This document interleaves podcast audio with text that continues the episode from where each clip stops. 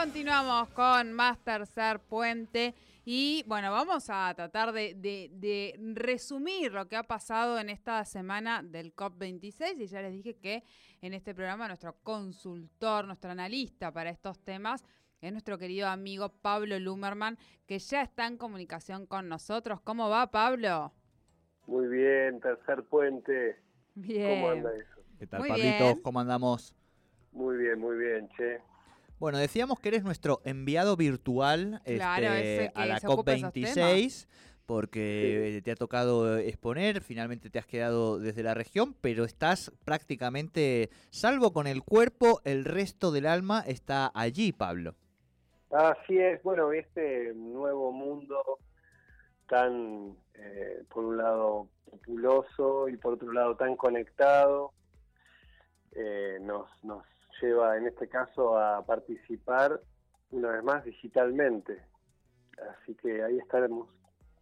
Muy bien. Bueno, estábamos diciendo eh, de hacer alguna suerte de balance de esta semana este, tan intensa. Nosotros hemos subido, creo que han sido cuatro o cinco notas de la, de la COP entre el lunes y hoy, todas de acuerdos aparentemente muy auspiciosos, que suenan muy rimbombantes para los medios de comunicación, pero bueno, queremos tener también un poco más ese, ese pulso real, ¿no?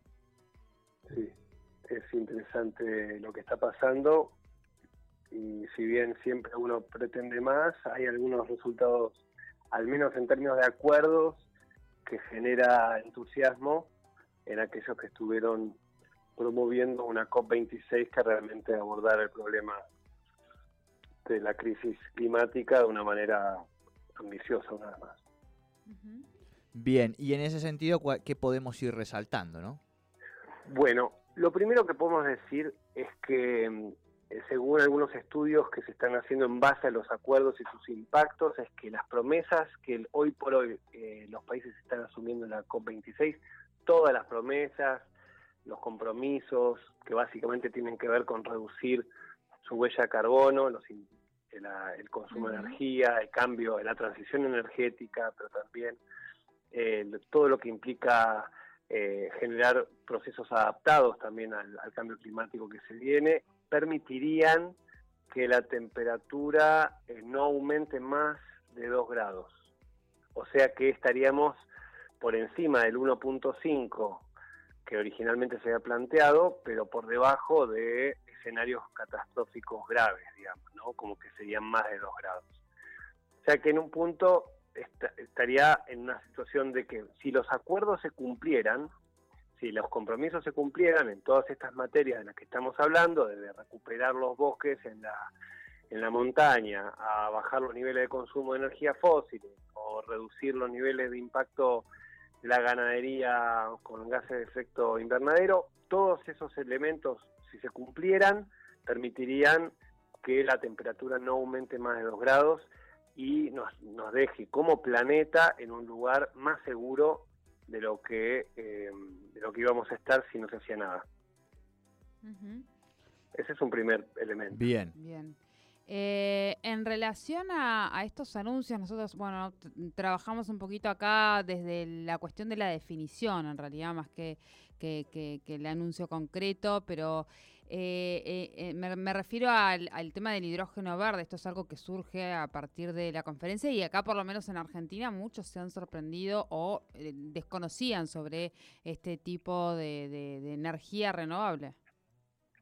Sí, muy interesante. Bueno, Río Negro venía trabajando esto hace más o menos un año em, en este proyecto, en diálogo con primero eh, la Siemens y los alemanes que han desarrollado mucho esta tecnología. Y, bueno, y apareció un grupo inversor australiano que empezó a recolectar dinero por todos lados. Recordemos que mucho de este financiamiento eh, de transición energética vendrá de bolsillos privados, ¿no? aunque se espera que los estados dejen de subsidiar energías fósiles y empiecen a subsidiar este tipo de nuevas energías, la expectativa es que gran parte de ellas se pueda mm, implementar justamente con el involucramiento del sector privado. No alcanzaría solo con los estados.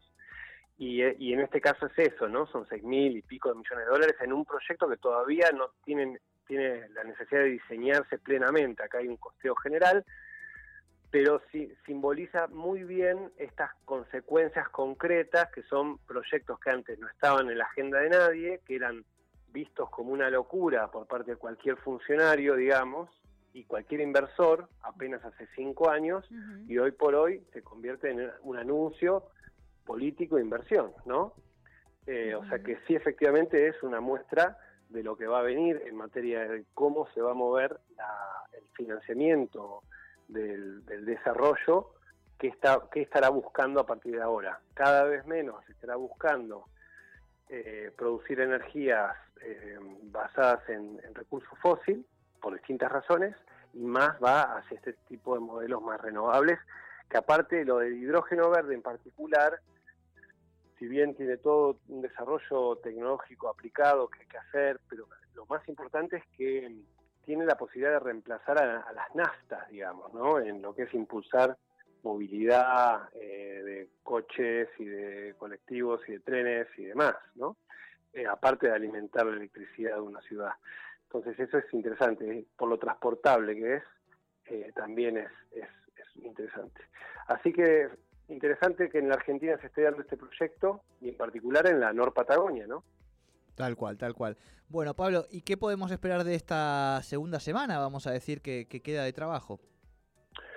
Bueno, se viene, se viene mucho, se viene toda una cantidad de, planteos, o sea, todo lo que es negociar eh, compromisos de financiación de las transiciones de parte de los países del norte, los países del sur, se basa en una cantidad de anuncios que los países del norte van haciendo, van negociando y van haciendo, pero que lo más importante está, está por venir en esa materia, ¿no? Para que le, para terminar con un documento, una declaración final, todo eso todavía está por hacerse. Hoy por hoy lo que tenemos es un posicionamiento de las potencias en esta materia y el armado de coaliciones de países que buscan, digamos, impulsar la agenda y generar compromisos.